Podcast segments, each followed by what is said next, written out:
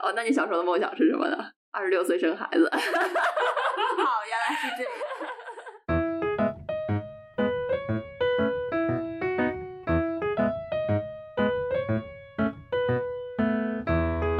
大家好，欢迎收听新一期的他乡电台。二零二二年十月三日是他乡两周年的生日。前不久，我和论坛的两位成员 Sophie、竹代克谷一起坐在我家的客厅里录制了这期节目。因为三个人只有一个话筒，所以音质没有特别好，而且真的太快乐了，所以笑声有点大。我已经尽量处理了，请大家多包容。另外，我们正在做一个我和他乡的故事的音频征稿，欢迎你录制自己的故事投稿给我们。具体的信息请见 show notes。那我们就正式开始节目啦！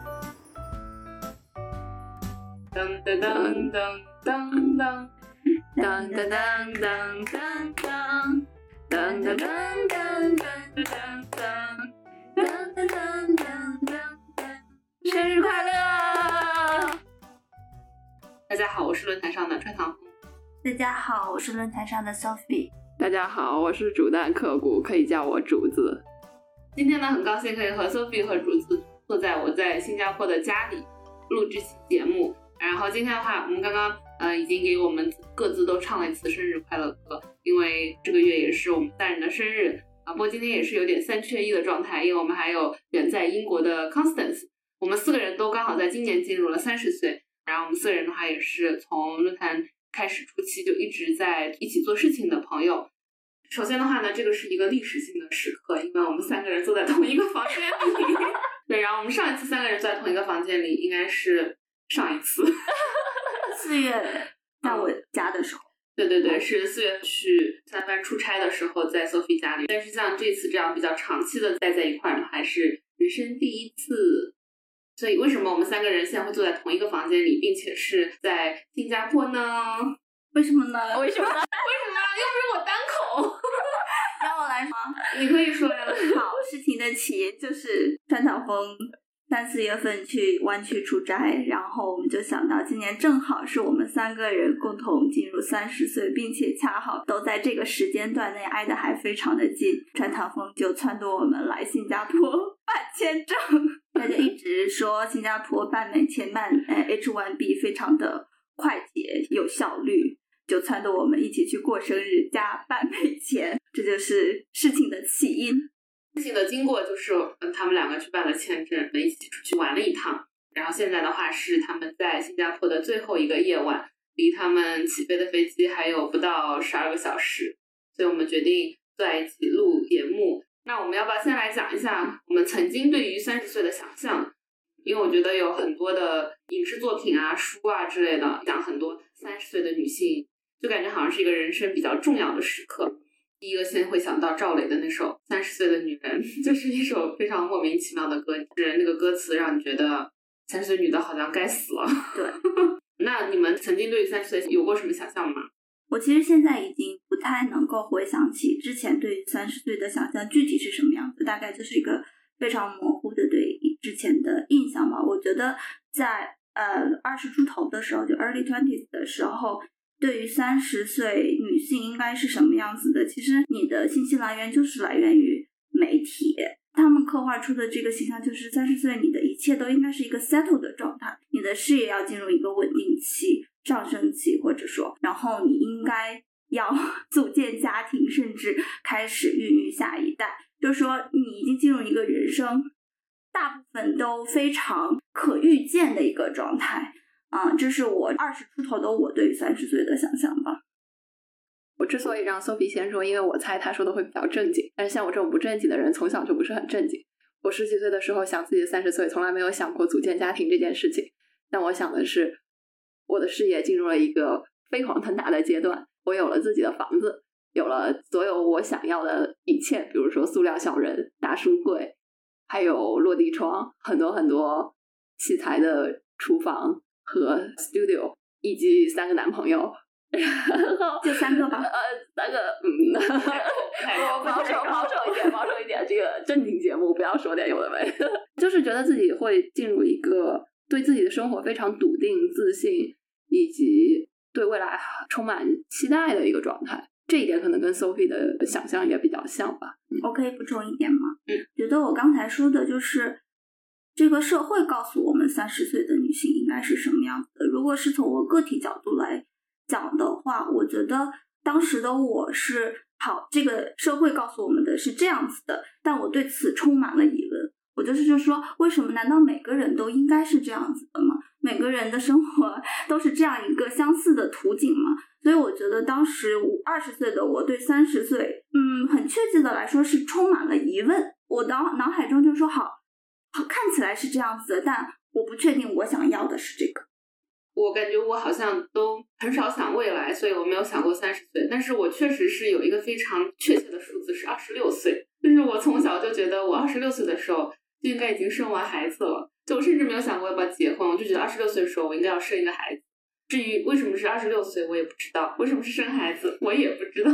对于三十岁，好像确实没有很多的想法。你可能以前想到三十岁的话，是觉得看到别的女生三十岁的时候，我可能就会想说，嗯，我希望我以后可能像她这方面多一点。像我读研究生的时候，当时有个女生，其实我现在想，她可能当时也就二十八岁左右吧。我当时是二十二岁吧，但我当时就会觉得她真的非常的成熟，她非常非常知道她想要什么。她就是在国内已经是有了自己的非常 Sophie 说的社会对于一个女性的期待，除了家庭方面，就是她有一份很好的工作，然后他有自己的房子，他有自己的一个生活了。但他就决定说我要卖掉房子，结束一切的生活，一个人来到美国。并且开始读完全不一样的专业，所以我当时会觉得，哇，好像我希望我三十岁的时候，呃，late twenty 的时候，也会有那样子的一种勇气吧。反正我当时是真的非常非常崇拜他，我就很喜欢和他聊天，就觉得啊，就是一个很有智慧、非常非常 wise 的大姐姐的感觉。我应该现在应该比他当时年纪要更大一点，我就会在想，别人看我的时候会不会有那种很 wise 的感觉呢？呃，这个我也不知道。有这个就是我之前会有想过，我希望我三十岁的时候可能像他那样，非常的坚定的做自己想要做的事情。我们论坛刚刚开始的时候，在二零二零年的时候，我们就做过一期爬山之石的活动，就是邀请大家在论坛里面写一些帖子，是有主题的。我们第一期的主题就是我们的三十岁，有非常非常多的他乡姐妹们写了非常好的帖子。你们有觉得非常印象深刻的帖子吗？我有两个，一个是徐徐写的，他在接近三十岁的时候放弃了稳定的工作，选择去重新申请法学院，从从头开始读书，从西岸搬到了美国东岸。那篇帖子他写的非常非常的好，而且后来不断有新的回帖，大家都表示从他的帖子中获得了很大的鼓舞以及启发，所以感兴趣的朋友可以去论坛看一下这个帖子。另一个帖子是。苏锦宁写的，也就是我们的 Bamboo 里面有一段非常写的非常好的话，我给大家念一下。最近几年很大的一个感受是，很多大起大落最后都会被时间拉平，每度过一段劫难，就会 gain some perspective，以备应对之后更大的劫难。于是回头再看过去的一些悲喜，才变得淡然了起来。这段话也是反复被其他乡友提到。我想，就是缓解了很多人对当下可能不是很理想的生活状态的焦虑。我看那个帖子已经很久了，就是这批帖子，我觉得大家写的都非常的好。我印象最深刻的也是徐徐的帖子。我觉得就是当时给包括我在内很多人的启发，或者说这个鼓舞都很大。就是其实也受到了我们刚才那个时候对三十岁的想象，一切都是 settle 的状态，就是你不可以再折腾了。但是其实并没有，人生在任何一个岁数，在任何一个阶段，你都有重新开始的资本，到重新开始的勇气。我觉得是非常好的一个事情。其实我是我们三个中最早迈入三十岁的人，也就几天吧。对，所以我就资历最老的先来说一下，先资历最老的说一下三十岁的感受，好累啊！这段时间比较累。嗯，对我当然不可能说三十岁这一天我醒来，然后我就 magically 觉得好累啊。嗯，但我确实会觉得，可能我最近一段时间是我自己有一些事情需要处理，可能刚好跟三十岁这个节点撞在一起的话。其实是我人生第一次觉得，说我想要把自己放在第一位，我想要为了自己而活。就我之前还是会觉得，说我好像无法摆脱家庭的一些背景啊，我觉得啊，我们那儿的人就是特别的传统，我好像也被迫的需要去遵照一些传统。但我确实是这一年来，然后才会觉得说，嗯，我不想要了。对我，我想要自己过得开心才是最重要的。哪怕是说我的父母他们都不支持我，我觉得那也没有关系。我我有这个勇气，可以自己做好自己的决定。所以我感觉好像就比较 liberating 的感觉吧。嗯，呀，耶！我觉得陈老峰说的特别好，就是我觉得三十岁就给我的感受，其实当下，我觉得当下，尤其是现在这个 moment，就我们坐在一起，其实我是一个很平静的状态。呃，首先我觉得心态建设上，就三十岁这个东西在前面已经很久了，而这一天我终于等，终于到了，从二变成了三，这一刻它没有很 surprising，我只是这一刻我其实已经等待了很久，我其实迫不及待的想进入这个阶段，所以我的心情是非常。平静的，也没有说，我觉得近几年来都没有说有一个年龄焦虑的。我这里想啊，就是回应一下刚才川老师说那二十六岁，我也觉得很神奇。我觉得我我回想的话，我唯一有这个焦虑的时候是在我 turn twenty 呃 six 的时候。嗯，我觉得我当时的想法可能是好，二十五岁好像是人生的一个 peak，从此开始走下坡路，然后从此 有点早。十六岁的我就是这么想，二十，而且一想二十六岁就正式的进入 late twenties，然后你就是逐渐开始向三十靠拢。所以我觉得那三十岁的焦虑对我来说是当时发生了作用，嗯，但是之后我觉得这个 late twenties 对我来说是一个非常成长非常迅速、成长最迅速的时候吧，因为我觉得就像我刚才说，在 early twenties 的时候。我觉得我脑海中增加的都是疑问，都是问题，越来越多的问题，这个堆积起来。我为什么要这样？他们为什么是这样子？我为什么一定要跟别人一样？我是谁？我我应该做什么？然后我觉得在 late twenties，就是从二十六岁迈向三十岁这个过程中，通过自己不断的实践、探索、自我关照，就是这样一个 cycle 吧。你要去通过做事情、认识人，去接受外部世界对你的反馈。在这个反馈中去 reflect 你自己对于这些东西的感受，然后你才能分辨说，哦，这是我想要的吗？带给我是积极的感受还是消极的感受？这样你就慢慢能够摘清，就是说，好，这些是我想要的。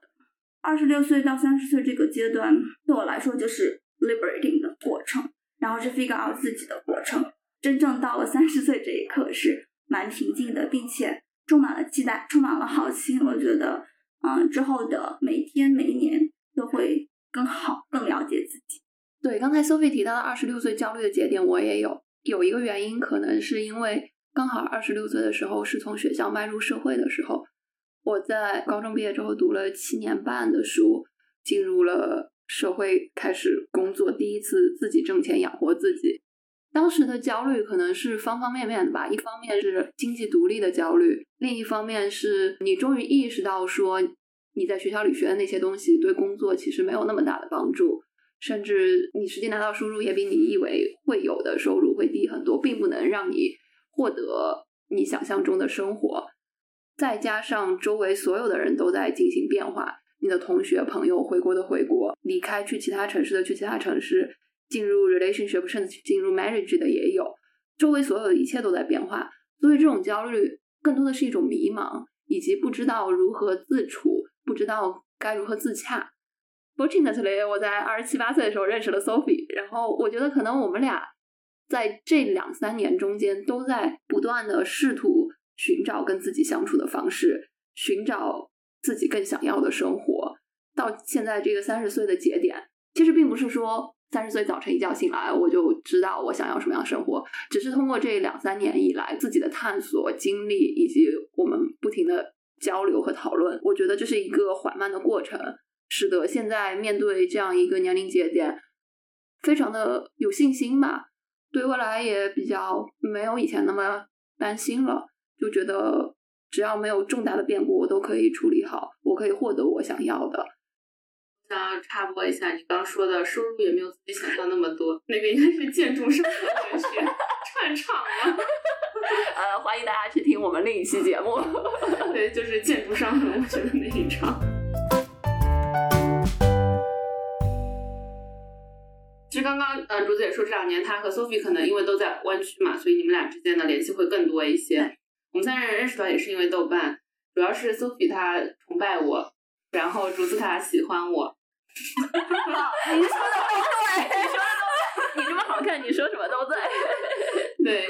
呃，所以我们三个人才能认识。没有没有，我们三个人其实都是在呃 late twenties 的时候就认识了，然后之后还在 Sophie 的邀请下，我们还一起做了他乡论坛这个事情。嗯，其实，在在这一次我们一个月之前的话，我对你们俩也没有，就基本上属于网友的程度，可能之前就见过几回吧。是对，所以这次觉得也是一个很好的机会，可以让我也更多了解你们两个，就是让我们三个人都更彼此的了解对方。就虽然之前经常会在网上聊天嘛，就因为要做事情的时候会聊很多，但好像确实没有这样子朝夕相处。我觉得我们三个人的性格也非常的不同，就还是一个挺挺有趣的过程吧。其实这个包括整个旅程的过程中吧，这一个月期间，我们也有或多或少的讨论一下当下自己就是对这段 experience 的感受是怎么样的。我觉得还蛮有意思的。我觉得首先第一个点在于说，这个是打破一个 routine 的过程。因为我工作以来就工作了半年，就开始 COVID 了嘛，然后我就一直是 work from home，然后每天过得其实都很相似，因为你在家办公也没有什么很精彩的事情发生，然后每天就日复一日，周复一周，月复一月，这样很快的两年多都过去了。这个 trip 它就全部打破了你每日的那个日常，而且其实对我来说是一个更难的事情，因为我是一个很有 routine 的人，很喜欢 routine 的人，就是喜欢在固定的时间做一些我。固定的事情，那么打破 routine，我觉得带来的一个最大的东西就是不确定性。人在面对不确定性的时候，就是会有一些情绪上的反应。我觉得这是非常 natural 的行为。我我之前跟你们两个也讨论过，就是说为什么大家出去玩，就是在 trip 的过程中容易有一些矛盾呢？就是人跟人首先个性是非常不一样的，那再加上这个 trip。带来的 不确定性，因为你不可能掌掌控这个过程中发生的每一个 factor，对吧？对，所以就是说这个个性的不同，再加上外部因素的不确定性，所以就可能 bring out 人的很多本性的不是那么 pleasant 的部分。这个我觉得这一个月已经非常明显的体现了出来，所以我觉得对我来说是一个很好的观察自己在面对。和人的不同，以及在面对环境的不确定性的时候自己的反应。Sophie 说的那个不确定的 factor 里面，最大的那个就是我，知道就好。因为我觉得，就是我跟 Sophie 还有川堂风的性格是非常不同的。Sophie 和川堂风都是做事非常有规律、有条理、有 standard，能一口气把事情做完，而且做到位。但是我是那种可能在 ADHD。spectrum 上的那种人，做一做一件事情，做着做着我就开始做第二件事情，然后第一件事情就只做了一半，然后第二件事情做着做着又开始做第三件事情，然后第二件事情也只做了一半，或者就是第二件事情只做了百分之九十的完成度，我觉得就做完了。这对。川唐风和 Sophie 来说是一件非常崩溃的事情，所以他俩就凶我，然后我就委屈、可怜、无助，然后隔天就忘掉了。这也是为什么我们三个经历了一个月还没有对我们达成了 trip 的几大目标之一。对对，我我我们开共同的文档来计划这次 trip 的时候，第一个 goal 就是一个月之后我们三个还是朋友。现在我们呃勉强撑下来。没有没有勉强，没有勉强哦，我以为你俩很勉强，我没有勉强，我很乐意，呃，我也还好，Sophie 可能非常勉强，对，因为主要是你们俩相处的时间更多一些嘛，因为我白天上班就跑走了，然后你们俩就是得朝夕相处着，嗯，不过我觉得对我来说的话也是，因为我是一个在不太熟的人面前是需要很多很多很多时间才能够呃 warm up，才能够真熟起来，然后才可以更觉得做自己的那种人。所以哪怕说我跟你们俩其实已经认识很多年了，然后也会在网上聊很多，但我就觉得可能没有在现实生活中有这样子的相处，所以就最开始的时候我还是会觉得很拘束吧。然后你们俩肯定会觉得我是不是心情不好还是咋？因为我就脸一直很黑，就是因为我平时就是 就是很黑。对，可能只有跟非常非常非常熟的朋友，我才会有点爱耍宝啊，就是会会说很多垃圾话。就没有那么熟的朋友的话，我就是会非常的脸黑。对，然后所以我我这两天也是有观察自己啊，我觉得我在你们两个面前也会慢慢的变得更更更像自己。注意到了。对，嗯就是可能对于你们俩来说，跟我在一起的体验可能会稍微好一点。嗯，好很多，好很多。对 可惜要走了。对对对，而且 Sophie 是一个非常喜欢就观察自己、观察生活、观察就是人的特性这种的，就可能也会对我有很多影响。就是我也会嗯更多的去关注一下自己吧。就我也会想说，OK，我跟 Sophie 和竹子在一起什么样子的感觉，然后我跟我别的朋友在一起什么感觉，为什么会有这样子的差距啊之类，我就会开始想很多这样的问题。我觉得这种思考的过程还是非常非常有趣的。另外的话，想要说一点呢，就是还是想要感谢一下他乡，就是又开始了他乡行走 bot 的感觉，因为就觉得说，其实我这一年到了新加坡之后，我也交到了很多很好的朋友，就是有那种一个星期去他家四回的朋友。但是这些女孩子朋友的话，也都是通过他乡认识的。就如果没有他乡的话，我觉得我刚开始搬来新加坡，短短一年之内，我可能也很难说认识很多很好的朋友，然后就每天生活都过得非常非常的快乐。包括我跟你们俩一块，其实也是因为论坛才有机会说有这样子比较深度的交流、深度的接触，真的是很幸运吧。因为前两天也看到有人说，有没有觉得过了三十岁之后就很难再交到新的朋友了？因为大家可能到三十岁的时候，你的生活圈都固定下来了。所以我觉得能够在三十岁的时候还可以交到很多好的朋友，并且是呃背景也非常的不同的朋友，年龄也非常不同的朋友，所以我觉得真的是感觉非常非常幸运吧。我也觉得，虽然我是一个十几岁就开始沉迷网游、开始交网友的网瘾少女，但是就从来没有说跟网友能达到如此深的连接。什么在人家家里住一个月，尤其是随着年龄增长，你周围原本的同学和你原本的朋友，可能都逐渐进入了婚姻，甚至有了小孩。像我这种常年单身狗，是很难跟他们继续再保持亲密的关系的。这时候你就有新的情感需求，需要呃有新的朋友来填补。所以在他乡建立之后的这快两年时间里，我通过他乡认识了很多很多本地的或者网上的朋友。我们甚至还一起去 L A 旅游，然后大家也都玩的很开心。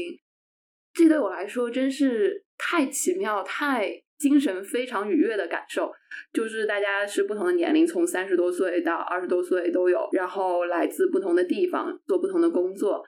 他乡已经成为了女性大型交友网站，甚至有人在这儿找到了对象。那 Sophie 呢？你的生活虽然你说你非常习惯一个人，那你觉得你的生活有被他乡的姐妹们影响吗？嗯，当然，就我觉得刚才你们两个说的也是我一直在思考的一个问题，就是我想要跟人建立什么样的连接，这就是当时开始想要做这个东西的原因。我觉得我想要的跟人的连接就是这种非常真诚的、有意义的、深度的连接。我觉得这是我们每个人都非常需要，而且我在论坛里跟主弹科普，就是因为都在玩具，我们身边有一群在一起玩的朋友，就是在各个 level 上都达到很高程度的亲密。就我觉得人对亲密是有非常深度的需求的，这是我觉得我们作为人类一个 fundamental 的一个需求。我通过论坛达成的和人的连接，是我想要的。人类所能够共振产生的这种愉悦感，这是我想要的。呃，meaningful connection，它已经占据了我生活中 connection 很大的一个部分，这是一个方面。另一个方面，我觉得做论坛这个事情本身就让我很有愉悦感，因为另外一个长期在思考的一个问题就是做事嘛。我喜欢做什么样的事情，以及我想要在做事情中得到一些什么东西，帮助大家建立。这种深度的、有意义的、真诚的连接，是我想追求的一个东西之一。其实刚刚已经聊到了很多关于论坛的话题，这个的话也不是我们非要打广告，只是说论坛真的已经成为了我们这两年以来生活中非常非常不可分割的一部分。因为我是我们三个中唯一每一天都会上论坛的人。好，一定要拿出来 说。表扬表扬表扬！对，因为我们有一个徽章叫一年呃一日一全年不落，全年不落，只有我一个人，一整个论坛只有我一个人获得了这个徽章。真的吗？我看看，我记得还有一个谁，没有人了。我是第一个获得这个徽章，好好好好，可能后面还有人。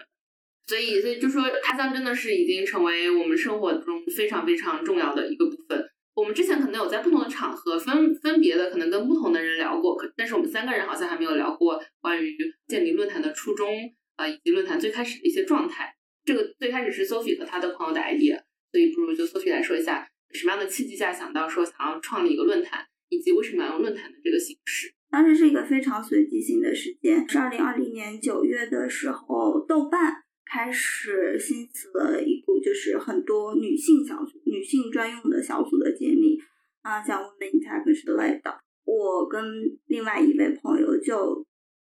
发现大家热情非常的高，那个小组的人数增长非常的快，然后我们就嗯马上就觉察到说这是一个嗯很多。女性都非常强烈的需求，但是考虑到豆瓣的它这个平台的独立性的问题，就是我我们就想到说，既然我们在海外，然后建立一个论坛形式的平台，其实不是一个特别难的事情，它搭建起来是一个非常快，因为它是依托于一个已经存在的一个框架。那我还特别记得那那个是一个周一的晚上，我们就打了一个小时的电话，他就说做干嘛？开始干嘛？就对，就就开始做，迅速的确定了说好，我们想要。嗯，这个产品使用的用户应该是什么样子？我主要在负责把这些东西呃理清楚，然后另外一个朋友他就把这个呃论坛的框架就搭建了出来。这个星期之后，我们就想好这个东西啊已经有了一点点雏形，那我们需要更多的伙伴加入这个 team，大家一起把这个东西。做起来，那我当时肯定是要想有一点 公众影响力的人来加入，对不对？我当时认识的最有公众影响力的，也就是在座的两位。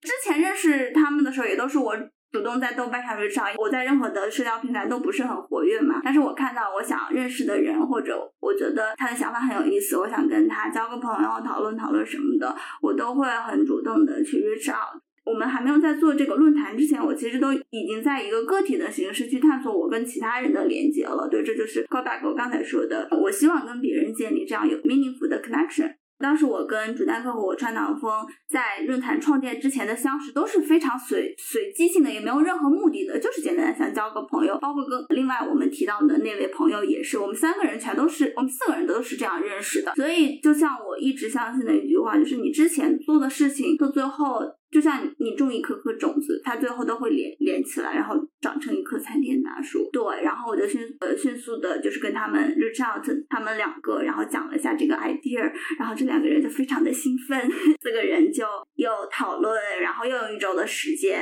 然后我们这个论坛在十月三号就正式上线了，总共一共用了两周的时间。我当时收到 Sophie 的信息的时候，首先是想了一下，这人是谁啊？这人肯定是。谁啊？我什么时候加了他？他怎么突然就出现了呢？然后我还我还跟竹子发信息说：“你收到这个人信息了吗？”哎，我忘记为什么说我知道你也收到他的信息。哎，我跟你说吗？是 Sophie 跟我说的吗？还是你先跟我说？他应该是先跟我打了电话，然后我可能跟你说了一下，有可能。嗯，OK，反正我还问一下竹子，就是这人他想要的，好奇怪哦。我当时是没有 get 到，就是你发给我信息的目的是，你是想要我们去做，比如说第一批种子用户，就测试用户呢，还是说你想要我们加入这个团队一起来做事情？反正我我对于这种邀请的话，一般都是会说好呀好呀，我想看一下是什么样子嘛，至少先了解一下。所以后面我就说好，然后我们就开始做。没有想到是被骗上贼船打工的是吧？我觉得这个 idea 都是很好，因为我之前还在用豆瓣的时候，在上面会发很多关于性别啊、女性啊的讨论。呃，我是一直对这个话题都非常非常感兴趣，然后并且觉得说自己好像非常想要做一些什么的。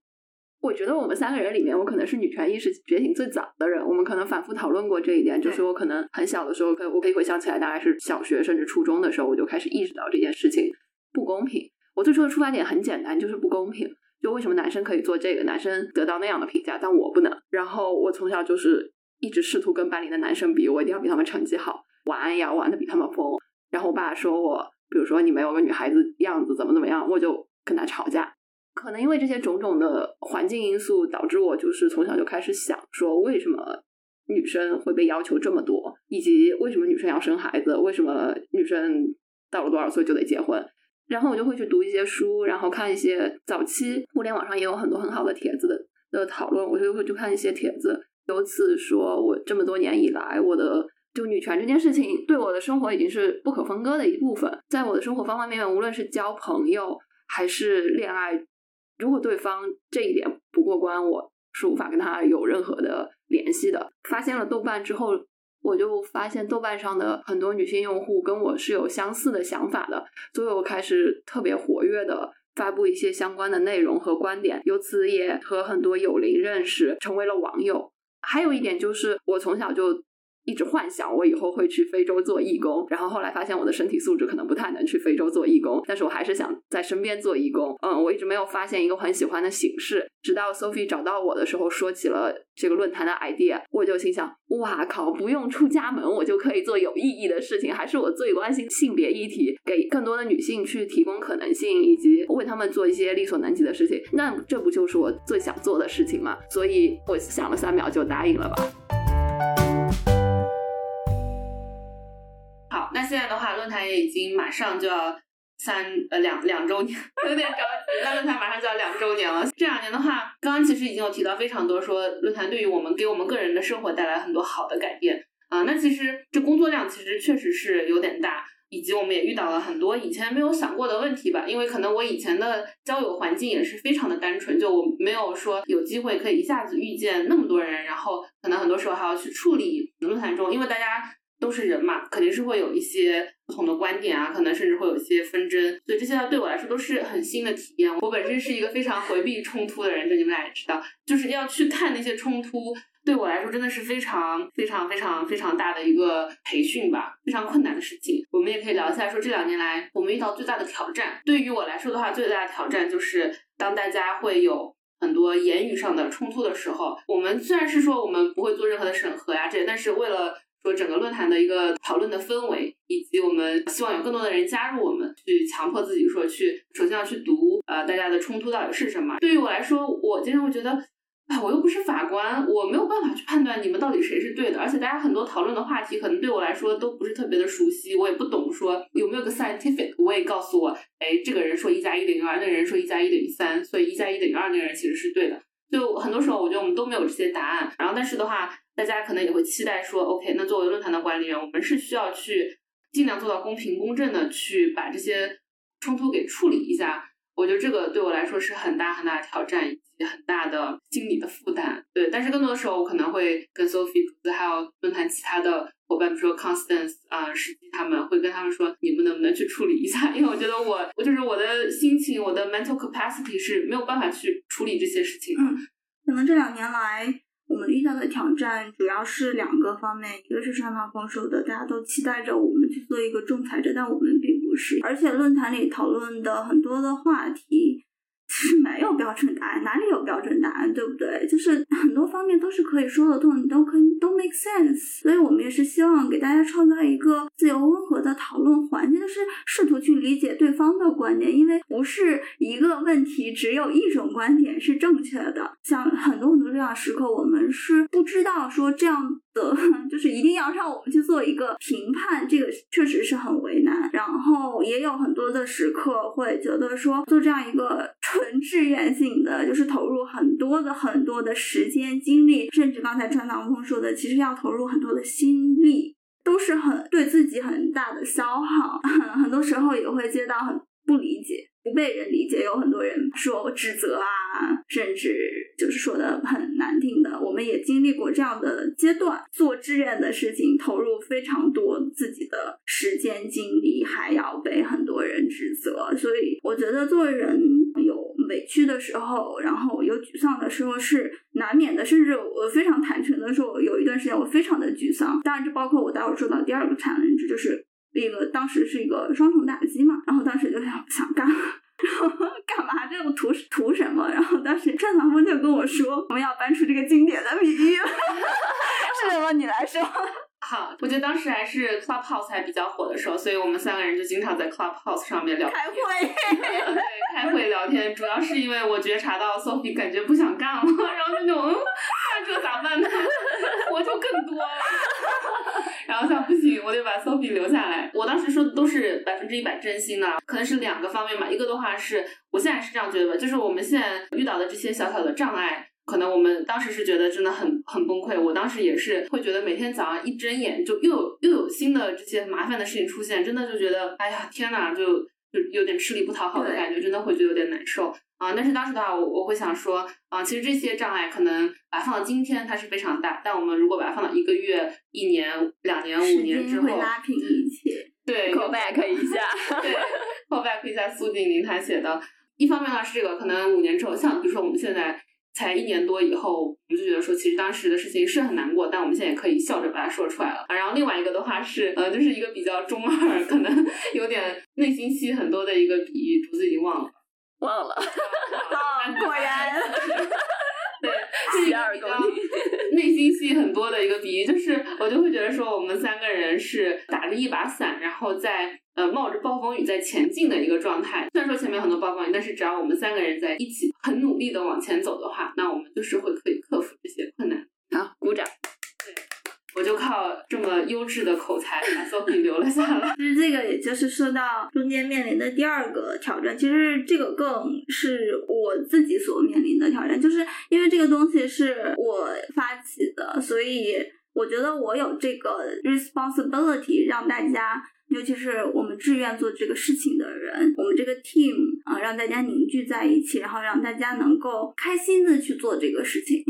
所以我在。团队里的角色更多的是协调，希望每个人能够做这一部分他自己喜欢做的事情，而不是说啊这部分我不喜欢做还非要做，我觉得这也没有必要。所以就是在这个我们这个团队的管理上面，其实也是很大的 challenge，因为都是志愿者嘛，什么都没有，都是为爱发电，我也不能够就除了我们这几个人之外，其他。其实我们有不断的遇到想要加入团队、想要为为论坛做事情的人，我们真的非常非常的感谢大家对论坛的热心。但是说实话，做这件事情光靠热心一时的热心是不够的，真心的需要投入时间精力。就是我们刚才所经历的一切，你都要有这个。我经常会对要想要加入的小伙伴说，你要确定你自己的生活是 OK 的。然后你有这个带宽，来有这样的啊时间、精力和心力来去为论坛做事情，所以就是在 team 这方面，其实我们这个过程中。团队的小伙伴也有来来去去走了，因为大家都有自己的生活，我们也都非常的理解。在这个过程中，我所面临的很多压力就是在于，嗯，我觉得有的人就是做的可能不开心了，然后对这些都会让我觉得，嗯，有一点难受。嗯，因为我们平时在公司里面就是一个打工人嘛，可能没有想，对，就拿钱做事，然后我也没有想那么多啊，我要怎么样去管理这些。我觉得对于 Sophie 来说，确实非常大的一个消耗，因为很多时候，像我前面提到，就如果需要跟人打交道到的事情。我就会说，Sophie，你去吧。就我，我本身是一个非常不喜欢跟，嗯，特别是不太熟的人打交道，因为我没有那个能力做这样的事情，所以确实很多时候都是跟 Sophie 说，要不你去跟他说吧。然后 Sophie 都是会答应嘛。但我觉得，就哪怕说他不介意做这样的事情，但肯定对于自己的心理还是一个很大的消耗。那竹子，你觉得你你或者你觉得论坛遇到的最大挑战是什么？我可能跟川堂风的性格稍微有点类似，就是情感比较容易受到伤害，A K A 脆弱和玻璃心。但我可能比川堂风强一点吧，在在隔着网线对方不能打到我的情况下，我还是刚一下的。但是确实是有过一两次说不知道怎么去处理论坛里某个用户跟其他用户的冲突。最崩溃的一次，当时还有 Clubhouse，以至于我半夜三四点钟睡不着觉，就在 Clubhouse 上。逮到其他时区还醒着的小伙伴，就跟不着人家莫名其妙哭了一场。后来又找了一个小伙伴，又哭了一场，就是非常的崩溃。我可能过去三十年、二十多年人生里面都没有遇到过这么崩溃的事情。感觉对方只是用文字写一些东西，但是就感觉就是在当着你的面手指着你骂了一场街。而且我们又是在付出这么多时间、精力和 mental power 的这种情况下。去做一件志愿的，我们相信是好的，为了 great good 的事情，要被人这样指责，我觉得换谁都受不了吧。这个可能是我最大的 challenge。但幸好就有很多支持我们的乡友，还有志愿者帮我们一起处理这些事情，或者给我们一些情感鼓励。呃，我记得我们的网盘里面有一个很。臭屁的文件夹，就专门放那些别人夸我们的截图，所以的精神食粮。真的就是在各个平台，我们看到有人夸我们、夸他乡的时候，我们就把它截下来放在那个文件夹里，这样就在遇到这样非常崩溃的时刻，去看一下那个文件夹里的截图，真的就是觉得，嗯，这也没什么，这是我想要做的事情。然后我是为这些这些可以理解、appreciate 的人在做这件事情，然后大家确实从这件事情中得到了帮助，那我觉得都是非常非常有意义的。那我受的这些委屈也就 OK 吧，反正过几天我可能就忘了。对，虽然就是我们现在就是 complain 很多东西，但是确实我们非常非常清楚，说就是百分之零点零一的人，可能他因为各种各样的原因，他不认同我们，或者是怎样，他会给我们造成一些非常切实的，给我们生活造成一些比较大的伤害，以及当时当时真的会觉得是伤害的那种感觉吧。但是我们也非常清楚知道，就百分之九十九点九的朋友，大家真的都非常非常好。我就觉得，就是怎么会有这么好的人？就很多时候，像我们的。几乎所有东西都是大家一起做出来的嘛，我们只是说提供了一个平台，然后往上面建的人就是大家所有人一起建的，所以就会觉得虽然会有那些很难过的时候吧，但是绝大部分的时间还是觉得我们我们有一个 Slack 嘛，然后我们经常就是在 chat 里面就说。这帖子怎么写的这么好？怎么会有人花那么多的时间在一个论坛里面写那么长、那么好的帖子？就他那种内容都可以拿出去卖钱的那种，不是？他是帮乡友们一起免费的帮他做 mock interview 或者帮他改简历，就这种东西完全是可以拿出去赚钱的。但他就在非常认真的写了老长老长的、非常非常详细的说 mock interview 到底是什么这样子的文章之类的，这只其中的一个一个例子而已。所以我就觉得还是非常非常的感恩吧。还有一个比较大的挑战的话，我觉得可能都不只是我们论坛，我们这一个他乡论坛的挑战，是我们整个 中文界的一个挑战，就是关于女权的话题。因为我们是一个女性论坛嘛，很不可避免的说会聊到很多关于女权的话题。但是女权它也不是一加一等于二这样子的公式，所以确实会经常有大家讨论到一些话题时候，特别是因为我们论坛里面还会讨论一些，比如说关于代孕啊这样子，我觉得在不管在哪一个地方都会非常有。激烈的观点的冲突的这样子的话题，所以大部分时候大家还是可以非常表达观点嘛。我的观点和你的观点也许不一样，但我们表达观点这样就可以。但少数的时候，呢，还是会有一些可能大家会有点打上头的感觉嘛，会有点吵起来的感觉。然后这种时候，我我也会觉得非常的为难，因为我觉得我本身也没有说读过性别研究，就只是非常朴素的生活在这个世界上。啊，我觉得说我相信一些关于女性的呃权利，我相信关于女性的一些观点。但是我完全没有办法去做这个 judge，说 OK，他说的更对一点，他说的更不对。我我相信世上可能都很少有人可以去做这样的一个 judge，所以我觉得在非常高兴看到我们有这样的讨论，同时啊，我也确实会觉得压力有点大，因为我一点都不害怕看到大家的观点不同，我害怕的是看到大家因为观点不同而开始指责对方。我觉得这个在中文的讨论里面可能也很难避免吧，就是中文女权讨论真的就是太难了。就很开心的，就是可能百分之九十九的乡友都能非常非常有礼貌、和平的讨论这些有争议性的观点。有些我们嗯在刚发出主帖的时候，我们担心会吵起来的话题，结果都没有吵起来，大家都非常耐心以及平和的去讨论这个很有争议的话题。所以我真的很很喜欢他乡的氛围，也很喜欢乡友们。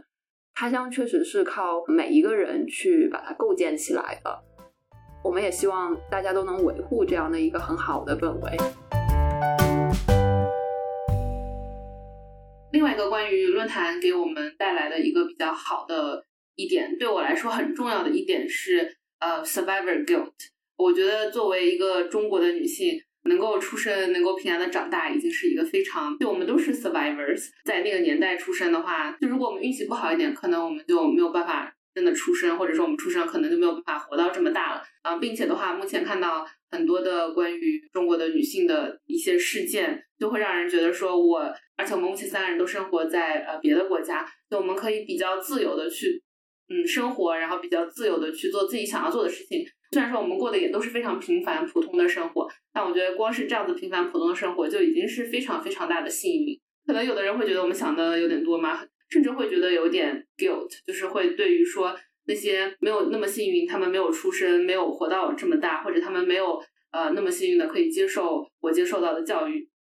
他们就没有办法获得一个自己想要的生活。我我是会带着很大的负罪感。在生活这个事情就很难说，因为我我就觉得我个人能量也没有办法改变他们的生活。做论坛对于我个人来说的话，在很大程度上就缓解了这种 survivor guilt。我会觉得说，而且特别是每当那种社会新闻发生的时候，比如唐山的这些事件的发生的时候，我是会觉得非常非常的无能为力。我不知道我可以做些什么，我除了说在网上发发东西之外，我没有办法做任何的事情。就这种时候，我可能就会想说，至少我们在做他乡这样一件事情，它是有意义的。我们也会在论坛里面看到很多朋友啊，他们会发帖说啊，因为他在他乡上面啊看到了怎样的生活，或者说他在他乡上面得到了很多的建议，他决定改变他的生活，他决定呃把自己的生活过得更好，他有了那样的能量，他有了那样的决心。每次看到这种时候，我就啊，虽然说我能做的事情真的很少，但至少说有他乡这个平台，我们让一个、两个、三个、五个、十个女性，让他们可以有勇气过上更好的生活。说的更 drama 一点，可能是用英文说的就是 something to get me 呃 to help me to sleep 的那种感觉，就不然的话真的是会觉得我好像没有办法真正的去享受我当下的生活。那么多的人都在 suffer 的时候，我为什么过得这么快乐？但是至少有论坛这个的存在的话，我会觉得我好像可以更去享受我当下的生活，因为我知道至少我在做的事情有帮助到其他的。我从论坛中得到的意义跟他们两个比较相似吧。就是我小时候的时候，还幻想自己要做国家领导人，然后可以改变世界。毕竟大家谁没做过这样的梦呢？我没有 啊，好好好。哦，那你小时候的梦想是什么呢？二十六岁生孩子。好，原来是这样。小时候就觉得好像确实没啥梦想，就没有想过。我我就是从来都不想未来。你想的最远的是多少？多远？二十六岁。我不知道是谁把二十六岁的种子种到，就和那个宇宙的终极答案是四十二一样。好，你接着说。就是我小时候读书读修身齐家治国平天下，我会内心涌起豪情，我以后也要这么干，我以后也要杀尽天下 贪官，然后还世间一个海清河晏，就有一些中二的意象。虽然我现在也还有，随着长大，你就会逐渐意识到，你做不了那么大的事情。很多人可能做不到那么。大的事情，但是你每天看着那些社会新闻或者读一些东西，意识到世界上你看不见的地方还发生着那么可怕的事情，还有那么多人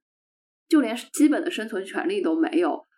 你会觉得就晚上真的睡不着觉，然后觉得情绪非常的崩溃。特别是有一些重大的事件，比如说灾难、战争、重大的新闻发生的时候，对很多人的情绪都是一个重大的。消耗，于是有了政治性抑郁这个词。虽然这是一个指代不明的词，但是，嗯，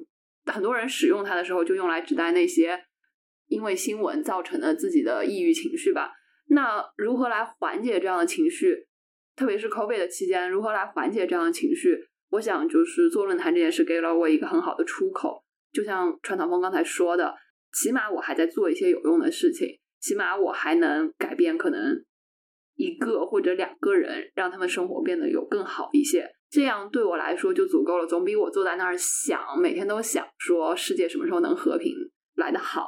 呃，至少我在 take action，我能在做一些切实的事情，能让我自己心里有很大的安慰。好，我再补充一点，就是嗯，论坛带给我生活的另外一个很重要的是和这个 team 啊在一起做这个事情的过程。因为我之前在不断思考，我究竟想要从做事，嗯中获得的东西的时候，除了价值感、意义感之外，我我目前能够想到的，呃，就是。我比较认同的一点是和能够和 energizing people do interesting and meaningful things，就是做有趣的、有意义的事情。所以，我觉得这是一个非常非常理想的状态。对，然后还有的话，一点是，虽然我们做事情还挺慢的，因为第一个是说，先要保证大家自己的生活是过得好。像我最近一年，呃，就是玩的很开心，所以梦想的事情可能没有像前两年做的，因为前两年毕竟是 covid，都每天都在家里面，所以做的事情会更多一些。最近一年的话，可能我们。很很多方面推进的都比较慢一些啊，当然大家还是非常的努力，只是说大家有自己不同的生活嘛，也很正常。就也是希望说慢慢的走吧，也没有关系，不一定我们要跑得多快，那我们就大家一起走。啊，这个中华真的好土啊，就是是啊，真的 真的很土，但是可能土的也很有道理，就是那种会说，嗯，你想走得快，那你就一个人走嘛。但你如果你想走得远的话，那你就要和一群人一起。所以我觉得我们一群人慢慢走的话也没有关系。啊，我还可以再补充一点，嗯，我觉得就是论坛带给我个人，我觉得我个人作为论坛的一个用户，确实是让我看到了更大的世界。我觉得我在论坛的帖子里看到我之前从来没有意想过的种种的情景，就是大家在过着特别有意思的，嗯，然后都在非常非常认真而且美好的生活。然后看到这些，我自己就觉得说哇，这个世界很大，然后每个人的生活都如此的不一样。尤其是我和朱丹克谷生活在像湾区这样本身非常同质化的环境中，然后在一个同质化的环境中待久了，你你就会以为好，我身边的这个 bubble 就是世界，但其实不是的，这个世界真的是太大了。真的是存在非常非常非常多的多样性，而我需要嗯保持一个开放的探索的心态，继续去看这个世界。在三十岁的这个节点，我对未来也充满了非常大的好奇心，就会觉得说好，那我在这未来的十年，在四十岁之前，我可以有对世界有怎样的探索呢？对人和人的关系有怎样的探索呢？就就非常的期待。那我们今天也聊了很多论坛这两年以来对我们个人的影响。那我们接下来的话就稍微说一下对于论坛未来的构想吧。我认真的想了一下，觉得没有什么构想。嗯嗯，我的愿望始终如一，就是我希望论坛能够帮助大家看到更大的世界，看到更多的可能性，然后能够帮助大家建立起一些。啊，有意义的、真诚的、深度的连接，哪怕只有一些，我觉得也是一个非常非常好的事情了。那嗯，对于论坛的发展的话，其实我们也也一直在不断的聊这个事情。现在有很多的限制了，所以我现在希望呢，论坛能够保持现在非常好的氛围，希望有更多的人看到这些大家分享的嗯非常棒的东西。能够帮助更多的女性，就是这样。我也没有什么构想，就走一步看一步。嗯，做一天是一天。对，我们还是非常积极的。比如说，我们一周年论坛一周年的时候，我们的目标是活到第二年。看，现在我们马上就要迎来十月三号论坛两周年的生日了，就可能这播客发的时候已经过了生日了。这就看穿堂风剪辑的效率了的。我们今天的目标就是明年我们这个论坛还在，还好好活着。对。所以欢迎大家来 Co Buy Patreon，还来给我们打款，或者加入我们做志愿者，来帮助论坛更好的运营。更正一下，因为我们的域名已经又更新了两年，所以我们现在的目标是活到四年。好，既然这个 域名的钱已经花了，那我们争取要活到四岁，对，不然亏大了。好，对，一年十二块呢。觉得我好像本来对于未来就没有任何的构想，所以对于论坛的未来也没有什么构想。我跟苏菲都是本职做数据的，一定要说数据的话，希望我们可以用户多一点吧，就是这么卑微的，希望用户多一点，然后大家因为一个论坛嘛，本来也是需要有人嘛，如果没有了人的话，那我们空有这个论坛也没有任何的意义，所以还是希望可以多一些朋友加入，然后大家会有多一些的讨论。像新加坡的话，我们也是有很多朋友，他们通过论坛认识了我以后，就再也不用论坛了，此处不点名了，嗯，所以的话也是希望。嗯，我们可能也是会有在想啦，说如果怎么样让论坛这个比较古老的形式，只能这么说，怎么样让论坛这个古老的形式可以和大家的生活更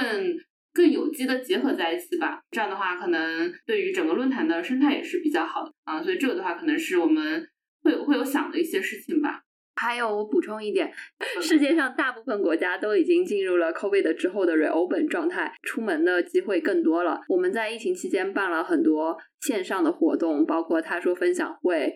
感恩节和情人节的茶话会，来帮助大家在居家期间也能获得足够的社交。那既然现在大家都有机会走出家门了，我们就开始考虑如何帮助在异国他乡或者难以找到朋友的女性。互相连接，所以我们下一步的计划应该会把做活动的重点从线上转到线下。我们三个人的能能力有限，我们可以在我们所在地区组织一些活动，但是其他更多的活动可能需要各地的乡友们一起来参与。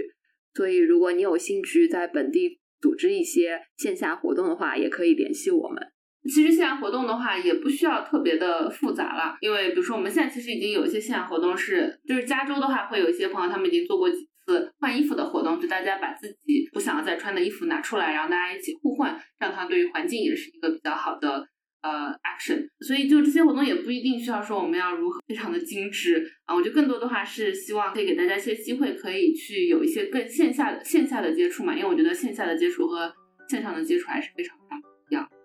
啊，对，有的时候其实也只需要有一个人发一个帖说，哎，大家想不想做这个事情，会有很多朋友响应，也许你就会收获你新的好朋友。那我们今天聊了非常多，我感觉我对嗯竹子和 Sophie 的了解也更多了一些，因为现在真的有点晚，所以我已经没有办法说话了，我的脑子已经有点转不动了啊。那我们就最后来说一个拜拜，拜拜，拜拜。嗯，记得上论坛。好的，好的，好的，是是是，好。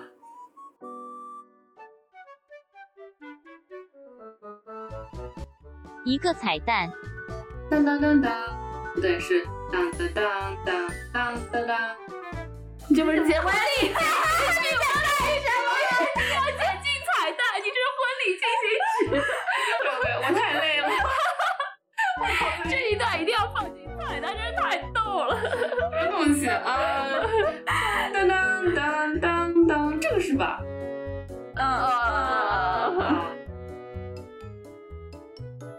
欢迎在 Ko-fi Patreon 支持 Women Overseas 他乡论坛，我们在论坛见。